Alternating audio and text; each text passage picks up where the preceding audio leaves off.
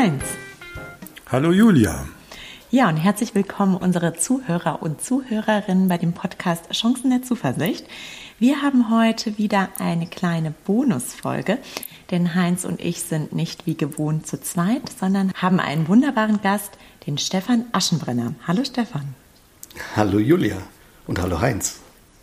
Ja, Stefan, also ich freue mich auch, dass du hier jetzt bei uns teilnimmst und vielleicht sind unsere Hörerinnen und Hörer neugierig, ein kleines bisschen was von dir zu erfahren. Na, sehr gerne.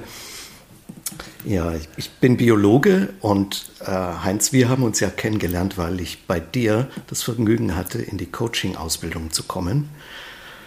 Ähm, damals äh, sehr passend für mich, weil das etwa zwei Jahre nach dem Zeitpunkt gewesen ist, als ich meine Ausbildung zum Trainer für gewaltfreie Kommunikation abgeschlossen hatte. Mhm. Und das beides hat so wunderbar harmoniert. Es war eine unglaublich intensive Entwicklungszeit für mich. Also von daher kennen wir beide uns ja. Ich selber bin seit etwa 25 Jahren im Gesundheitswesen aktiv, also sehr viel dort äh, mit Ärzten, auch Krankenschwestern, ähm, in verschiedenen Funktionen in der Pharmaindustrie. Und da spielt Kommunikation natürlich auch immer eine wichtige Rolle. Als mhm. Führungskraft vor allen Dingen zum Beispiel und ähm, in ganz vielen Situationen. Ja, und da habe ich auch vieles nochmal ganz neu entdeckt, als ich auf die gewaltfreie Kommunikation gestoßen bin. Und jetzt klingt es ja ähm, sehr interessant und damit hast du ja das Thema schon äh, ins oder den Ball schon ins Feld gespielt. Julia, was wollen wir denn jetzt wissen vom Stefan? ja, genau. Wir wollen mit Stefan über das Thema gewaltfreie Kommunikation sprechen. Und Stefan, ich freue mich sehr, dass du die Zeit gefunden hast, heute zu uns zu kommen. Denn ich bin sehr, sehr gespannt, was du uns über gewaltfreie Kommunikation erzählst. Ich denke, viele unserer Zuhörer und Zuhörerinnen kennen diesen Begriff. Mir geht es genauso, aber ich weiß gar nicht so genau, was sich ja im Detail dahinter verbirgt. Deswegen würde ich mich sehr, sehr freuen, wenn du uns aufklärst. Na, sehr gerne. Ja, also man könnte meinen, gewaltfreie Kommunikation ist sowas wie ein Konzept. Mir gefällt aber das Wort Konzept nicht so sehr, weil es viel, viel mehr ist, jedenfalls für mich. Trotzdem umschreibt Konzept so das, was natürlich enthalten ist. Es geht um eine ganze Reihe von elementaren Schlüsselerkenntnissen in Bezug auf die Kommunikation, die in den Alltag übertragen einfach dazu helfen, dass Menschen auf Augenhöhe miteinander umgehen können, wertschätzend miteinander umgehen können. Vor allen Dingen sich leichter gegenseitig verständlich machen können und verstehen können. Und das hilft natürlich am Ende, dass man auch leichter zu, ja, ich sag auch friedlicher zu Lösungen kommt. Ähm, und das ist sozusagen grob umschrieben, worum es geht in der gewaltfreien Kommunikation. Und wenn ich mich recht entsinne, äh, Stefan, dann war der Marshall Rosenberg, der das ja äh, so als, jetzt hätte ich beinahe Konzept gesagt, also als Idee entwickelt hat. Ja. Äh, der hat sich ja sehr auch, wenn ich das richtig im Kopf habe, mit Bürgerrechten äh, beschäftigt, er hat äh, in verschiedenen amerikanischen Städten äh, versucht, die Street Gangs miteinander zu versöhnen mhm. und die Rassentrennung zu bearbeiten. Ähm, also wenn ich das richtig erinnere, dann war das eben schon ein Mann der Praxis auch. Ja, und auch ein Mann, der praktisch aus dem politischen, aber auch privaten Geschehen heraus gelernt hat. Und ähm, es war die Zeit des Vietnamkriegs beispielsweise. Mhm. Äh, da haben wir alle vor Augen noch irgendwelche Schwarz-Weiß-Bilder sozusagen aus dem Fernsehen, was sich da alles ereignet hat an intensiven Abläufen. Ähm, privat ähm, Marshall Rosenberg hat jüdische Wurzeln und mhm. ist dann ähm, in USA dort auch nicht überall ganz willkommen als Kind aufgenommen worden. Also es gab da ganz viele Ansatzpunkte und als Student damals bei Carl Rogers hat er so mhm. elementare Dinge gelernt, von denen er einfach überzeugt war, das sollte man nicht nur im therapeutischen Umfeld weiterentwickeln, sondern idealerweise einfach den normalen Menschen zugänglich machen, weil das so, wie ich vorhin schon mal gesagt habe, Schlüsselerkenntnisse sind. Wenn man die praktisch einsetzt, dann verändert das so viel. Hm. Und Heinz, wenn ich mich richtig erinnere, über Rogers haben wir sogar auch schon mal gesprochen in der einen oder anderen Folge. Ähm, erinnere ich mich richtig zum Thema Macht oder mhm. so, ne? Genau, da hatten wir ihn mal zitiert. Ja, also welche Folge das jetzt genau mhm. war, weiß ich nicht, aber er ist ja der große ähm, Begründer der gesprächspsychotherapeutischen mhm. Haltung mhm. und damit auch der Gesprächspsychotherapie, die ja sehr äh, auf, dem, auf der Idee der gegenseitigen Wertschätzung, des äh, Respekts und des äh, erwachsenen Menschen mhm. fußt. Also der Therapeut ist nicht jemand, der mit seinem machtvollen Wissen den Klienten in das Reagenzglas seiner psychologischen Säuren äh, steckt mit der Pinzette, sondern er lässt die menschliche Begegnung zu. Mhm. Und Stefan, da, das ist bei Rosenberg, glaube ich, auch zu spüren und bei der gewaltfreien Kommunikation. Ist ja, das richtig? Das, das ist ganz stimmig so. Ich habe auch in Erinnerung, ähm, Carl Rogers war der Erste, der solche Dinge empirisch untersucht hat. Mhm. Beispielsweise die Fragestellung, was nutzt eigentlich Klienten im Gespräch? Und er hat einfach die Gespräche von seinen Studenten vergleichen lassen, diejenigen, bei denen es den Klienten oder Patienten nachher besser ging, mit denen, bei denen es den Menschen nachher nicht besser ging.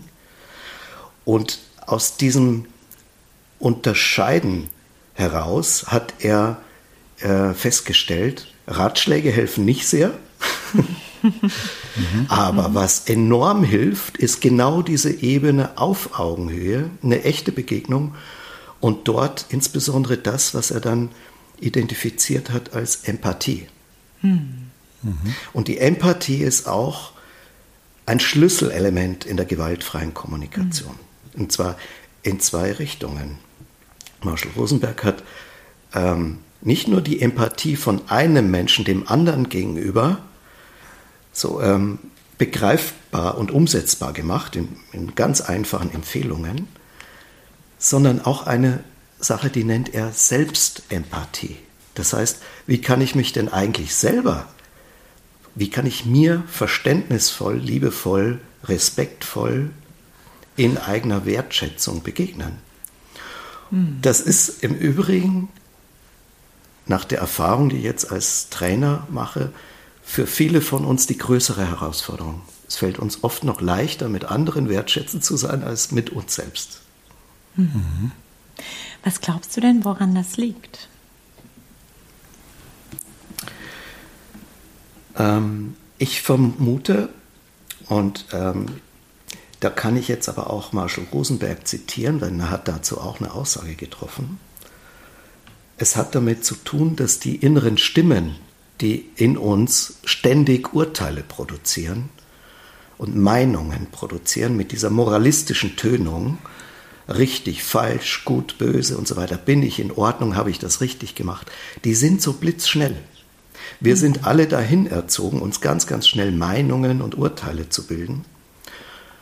Natürlich über andere Menschen, natürlich über die Welt, über das Schicksal, aber auch über uns selber. Mhm. Und diese inneren Stimmen, die sind unglaublich schnell. Mhm. Und deswegen für viele von uns äh, nicht so leicht zu erhaschen, um, um irgendwie den Einhalt zu gebieten. Mhm. Ich fürchte, das ist für viele von uns die größere Herausforderung. Während wenn ich jemandem zuhöre und mit ihm versuche empathisch zu sein, dann habe ich da immer so ein bisschen Zeit, weil er braucht ja Zeit, sich mitzuteilen, zu reden. Da kann ich hinspüren, da kann ich mich einfühlen. Das fällt uns leichter. Hm. Das heißt, wenn ich diesen ähm, Teil jetzt richtig verstehe, ist es wichtig, einfach durch die eigene Reflexion äh, festzustellen, ist das jetzt ein Urteil, was ich über mich selbst oder andere bilde, oder ist das ein Gefühl, was ich oder jemand anders gerade empfindet? Sind wir da in der richtigen Richtung unterwegs? Ja, Mhm. Das ist genau die Richtung, um die es geht. Und zwar ähm, sagt Marshall Rosenberg, dass wir im Grunde die Möglichkeit haben, unsere Aufmerksamkeit wenn wir mit jemandem zu tun haben, in zwei unterschiedliche Richtungen zu lenken. Die eingeübte Aufmerksamkeit ist eben die, dass wir uns ganz schnell eine Meinung bilden. Also, hat dieser Mensch recht mit dem, was er sagt? Oder ist der in Ordnung, wenn er sich so verhält? Ja, also wir prüfen das immer und es hat diese moralistische Tönung immer mit dabei. Ähm, in dieser Haltung werden wir relativ oft feststellen, dass zum Beispiel ein anderer Mensch nicht okay ist, weil er sich so verhält oder irgendwas Besonderes sagt. Also mein Nachbar, wenn der mir die Garage zuparkt, dann ist der nicht okay. Der, der, verhält sich einfach falsch. Also da fallen uns auch dann entsprechende Worte dazu ein, die ich jetzt gar nicht sehr so in den Raum holen mhm. möchte. Da ist die natürliche Konsequenz, dass wir uns dann ärgern. Ja, Ärger ist das natürliche Gefühl, das darauf folgt, wenn wir uns Urteile über andere Menschen bilden, und zwar negative Urteile. Es kann aber auch sein, dass ich eben über mich selber Urteile fälle, zum Beispiel über mein Verhalten. Wenn ich glaube, ich habe was falsch gemacht, dann kriege ich Schuldgefühle. Mhm.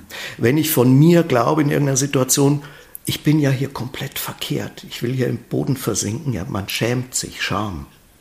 Mhm. Und wenn wir uns über unsere äh, Lebenssituation, über das Schicksal, über die Welt entsprechende Gedanken machen, dass das sowieso ja alles gar keinen Sinn macht. Es ist äh, ja, ähm, warum passiert mir das immer nur und das geht eh alles schief? Das führt uns auch in eine Gefühlssituation, von der Marshall Rosenberg sagt, das ist Depression. Also ein, ein Zustand der Depressivität, den wir auch durch unser inneres Urteilen über die Welt herbeiführen können. Es sind also vier, vier Gefühle, die aus diesem Urteilen springen. Ärger, Schuld, Scham, Depression. Und jetzt habe ich von dir gerade gelernt, dass Rosenberg meint, dass man das lernen könnte, seine Aufmerksamkeit anders zu steuern. Und ich möchte mal, weil wir ja auch immer für Philosophie zuständig sind, den äh, Nietzsche zitieren, der mal gesagt hat, die Gedanken kommen nicht, wenn ich will, sondern wenn sie wollen. Und da scheint ja Rosenberg eine andere Auffassung dazu zu haben. Und auch die zuversichtliche Auffassung, wenn ich das richtig raushöre, dass wir da was lernen können. Ja, Jetzt kann ich zum Glück von, äh, aus eigener Erfahrung sagen, er hat recht. Äh, okay. denn ähm, auf meinem Entwicklungsweg im Kontext gewaltfreie Kommunikation habe ich gemerkt, ich war früher so ein sehr, sehr sich schnell Meinungen bildender Mensch. Ich war auch ein ziemlich zorniger junger Mensch, weil ich mich oft geärgert habe. Ich habe oft entdeckt, was falsch läuft in der Welt und was die Menschen falsch machen und so weiter. Und habe dann festgestellt, ja, ich kann meine Aufmerksamkeit auch ganz woanders hinrichten. Und zwar auf die Gefühle und vor allen Dingen auf die Bedürfnisse, die eine Rolle spielen. Also Bedürfnisse im Sinne von Anliegen, Werte, die gerade berührt sind. Ich kann mich zum Beispiel darauf konzentrieren, wie fühle ich mich in einer Situation und welche Werte sind für mich gerade berührt. Mhm. Also, wenn der Nachbar meine Garage zupackt, statt über ihn ein Urteil im Sinn zu haben, kann ich auch entscheiden, mir einzugestehen, dass ich gerade frustriert bin. Und zwar, ähm, weil, weil ich einfach es leicht haben will. Ja?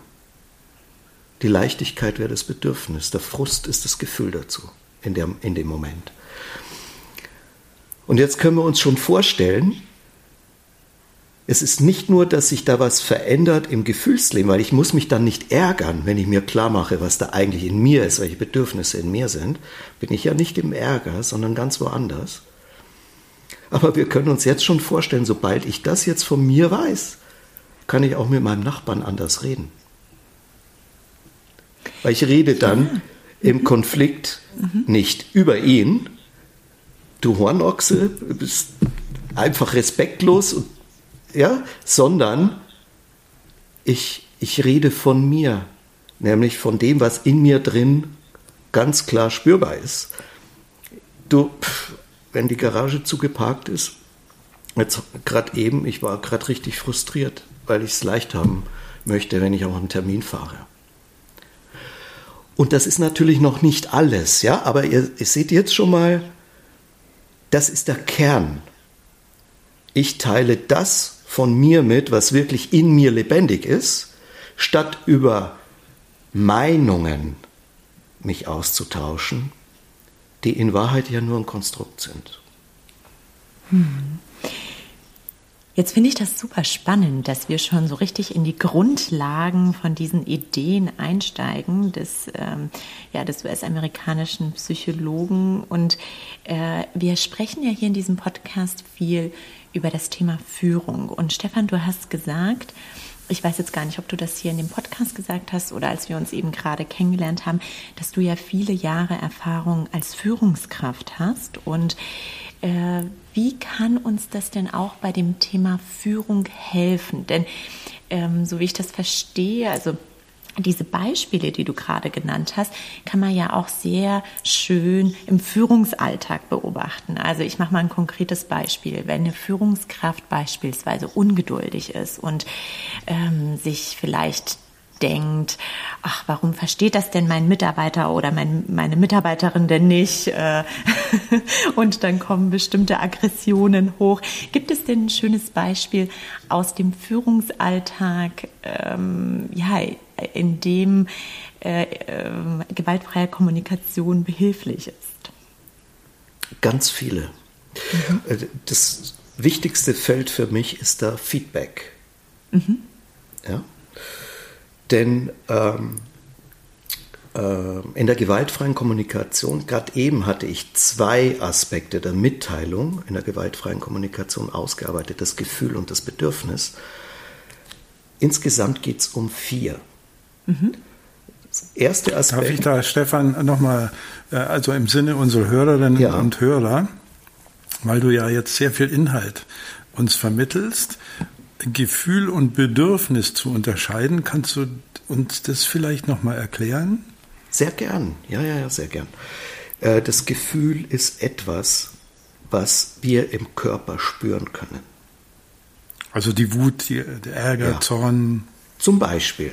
Und das fällt uns schnell ein, weil das ist ein besonders intensives, heißes Gefühl. Aber das Spektrum der Gefühle ist ja riesig. Also ähm, es gibt sehr viele angenehme Gefühle, es gibt sehr viele unangenehme Gefühle.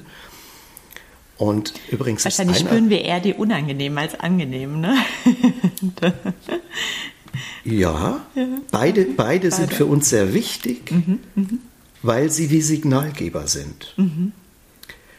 Also ich hatte vorhin zum Beispiel Frustration mhm. als Gefühl genannt.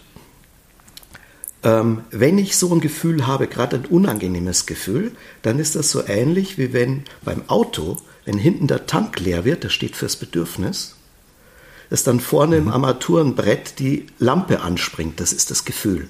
Ah. Mhm. Und so mhm. hängen die beiden auch zusammen. Man kann das bei einem bestimmten Gefühl ganz leicht erkennen. Wenn wir Angst haben, dann geht es immer um das Bedürfnis Sicherheit. Mhm. mhm. Ja? Aber es gilt im Grunde für alle Gefühle und alle Bedürfnisse, dass die kausal miteinander zusammenhängen. Wenn für mich in meiner Bewertung der Sachlage ein Bedürfnis in Gefahr ist oder verletzt ist, dann kriege ich ein unangenehmes Gefühl. Und das motiviert mich dazu, da achtsam zu sein, mich drum zu kümmern und es zu verändern, damit gut für mich gesorgt ist. Und das, Stefan, das können wir lernen. Also wenn ja. wir ein Gefühl spüren, müssten wir eigentlich den nächsten Schritt gehen und sagen, welches Bedürfnis steckt denn jetzt hinter dem Signalgebergefühl, hinter dem roten Lammball? Ja. Was zeigt mir denn das gerade an? Und das, kann, das ist trainierbar. Das, das kann man lernen. Mhm. Und ich verrate gerne hier den Zuhörern den wichtigsten Trick dabei. Aha. Denn ich hatte ja vorhin schon gesagt, Bedürfnisse ist ein Synonym für Werte. Mhm. Ja? Werte sind was Abstraktes, etwas, was immer gilt, sowas wie äh, Respekt, Höflichkeit, äh, Freundlichkeit, ähm, Vertrauen, äh, ganz, ganz alles, was positiv ist und nicht an eine konkrete Situation gebunden, kann man als Bedürfnis betrachten. Und wir hatten ja Anfang schon gesehen, uns kommen viel schneller die Urteile in den Sinn, weil wir so trainiert sind. Der Trick, das ist einfach die Urteile, die wir im Sinn haben, ins Positive zu drehen. Also beispielsweise, wenn ich über meinen Nachbarn mal denken sollte, das ist ein respektloser Arsch, Entschuldigung, ich glaube, so einen Begriff haben wir noch nie verwendet im Podcast. Piep. Und nee. Dazu braucht man jemanden, der sich mit gewaltfreier genau. Kommunikation auskennt. Ja. Sehr gut. Dann, ja, ja. Äh, übrigens ist er das gar nicht, nur dass da hier kein Missverständnis entsteht. Aber dieses zweite Wort nutzt mir leider nicht sehr viel in der Klärung, aber das erste, wenn ich respektlos über ihn denke, dass er das sei, dann brauche ich es nur umdrehen und ins Positive drehen. Mir geht es um Respekt im Umgang miteinander. Das ist gerade berührt für mich. Okay, jetzt wird es ein bisschen kompliziert.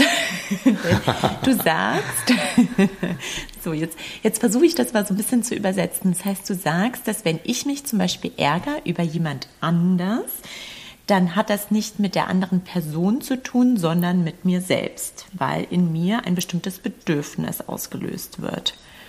Das heißt, ich selbst kann beispielsweise ja schon zu, einer, zu einem gewissen Teil oder, oder, oder sehr stark steuern, ähm, ja, wie ich in bestimmten Situationen reagiere. Ne? Also ich bin sozusagen nicht Opfer der, der Dinge, die um mich herum passieren, sondern ich kann, also ich kann Einfluss nehmen, wie viel ich mich beispielsweise ärgere und was ich danach mit dieser Situation mache. Verstehe ich das richtig? Ja, Mhm. Für diese Wahlfreiheit gibt es Symbole in der gewaltfreien Kommunikation. Weil solange man das nicht verstanden hat, dass man diese Wahlfreiheit hat, hat man mhm. sie ja leider auch nicht. Ja, das, diesen, mhm. Diese Erkenntnis braucht man erstmal.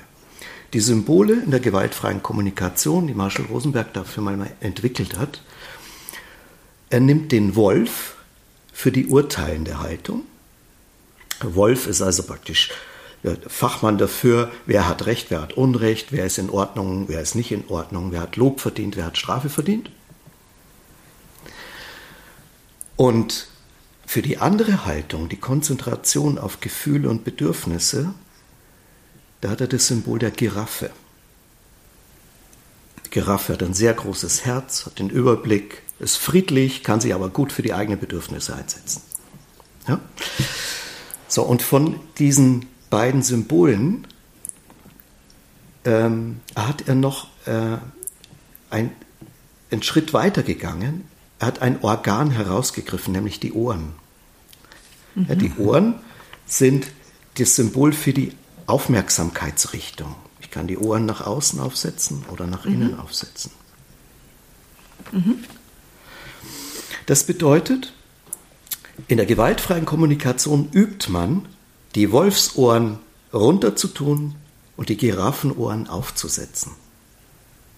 Stefan, ich hatte dich vorhin ja böse unterbrochen, als du gesagt hast, es sind vier Punkte, ja. also Gefühl, Bedürfnis. Und ähm, bevor dieser Podcast äh, bald schon wieder zu Ende ist, sind unsere Hörerinnen und Hörer wahrscheinlich auch an den anderen beiden noch interessiert oder waren sie das jetzt schon? Mhm. Ich komme gern darauf zurück. Der erste Schritt mhm. in der gewaltfreien Kommunikation, wenn ich mich mitteile, das ist, ich artikuliere eine klare Beobachtung. Ah, okay. Also das ist nicht die Teilung jetzt Gefühl und Bedürfnis, Nein. sondern wir sind jetzt bei einem Kommunikationspfad, Richtig. den ich einschlagen kann. Richtig. Mhm. Also zuerst sage ich, was sind die Fakten? Und zwar so, dass der andere sie genauso sehen oder hören kann und de, auf der Ebene auch noch zustimmt. Als zweites sage ich, wie ich mich fühle. Als drittes, um welches Bedürfnis es mir geht. Und das vierte, das ist eine Bitte an den anderen, also eine Lösungsidee. Mhm. Und so ist die Kommunikation vollständig. Der andere erhält von mir alles, was er braucht, um mich zu verstehen. Und er was nicht enthalten ist, das ist sehr wichtig, es sind keine Kritik an den anderen, kein Angriff, kein Vorwurf und auch keine Forderung enthalten, denn eine Bitte ist keine Forderung. Ja, Bitte ist auch immer noch lösungsoffen. Das sind die vier Kernelemente, wenn ich mich mitteile in der gewaltfreien Kommunikation. Zum Beispiel, wenn die Ehefrau mit ihrem Mann über die Erziehung der Kinder reden möchte und er sitzt da in seinem Sessel und liest in der Zeitung dabei und sagt kein Wort. Könnte sie sagen, du, wenn du in der Zeitung liest, während wir über die Erziehung unserer Kinder reden, dann bin ich ziemlich irritiert, weil ich da die volle Aufmerksamkeit brauche. Könntest du bitte die Zeitung weglegen, solange wir reden? Mhm. Es ist sehr kompakt und kurz, es sind alle vier Elemente enthalten. Es ist kein Vorwurf an den anderen drin.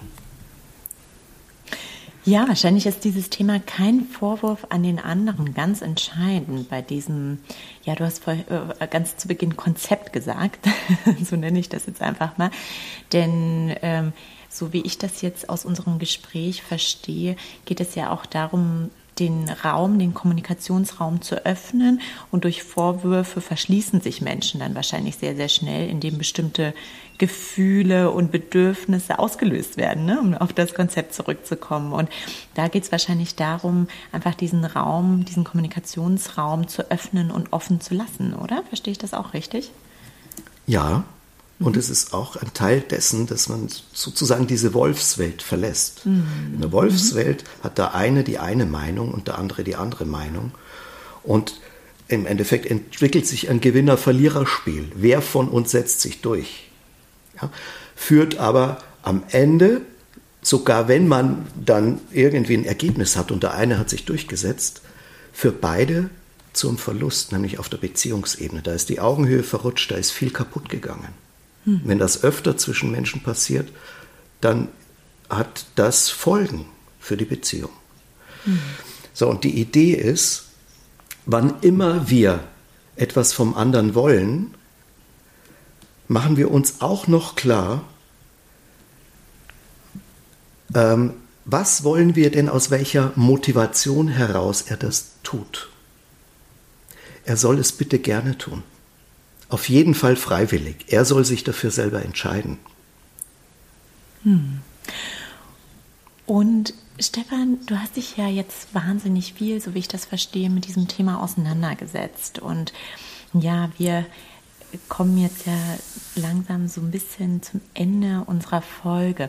Die Frage, die sich mir jetzt stellt, ist, hat denn die gewaltfreie Kommunikation dein Leben verändert? Und Absolut. kannst du es? es kommt ja rausgeschossen. Ja. ja. ja. Mhm. ja. Und Heinz, hast du damit auch schon im Coaching Erfahrungen gemacht? Setzt du das Konzept der gewaltfreien Kommunikation ein? Also es ist ja so, dass die humanistische Psychologie Gott sei Dank relativ vergleichbare Ideen hat. Also du musst dich da gar nicht bekriegen was in unserem Fall, also in Stefans und meinem Fall dazu geführt hat, dass wir ihn eingeladen haben, einen Seminartag bei unserer Coaching-Ausbildung zu übernehmen, mhm.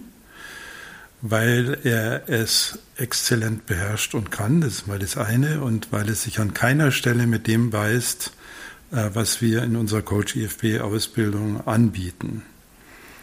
Also heißt die Frage ja, selbstverständlich habe ich mich mit solchen Konzepten äh, befasst. Die gewaltfreie Kommunikation hat den ganz großen Vorteil gegenüber vielen anderen Kommunikationskonzepten, dass sie das Thema Werte, wie der Stefan uns das erklärt hat, mit zum Thema macht. Also nicht nur die Gefühle und die Fakten, sondern auch die Transparenz darüber zu erzeugen, auf welcher Wertebasis ich eigentlich argumentiere, also was mir persönlich wichtig ist. Mhm.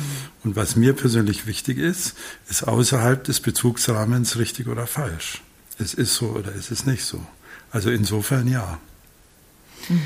Und konsequent ähm, ist es dann auch so, dass es auf dieser Ebene nie Konflikte gibt.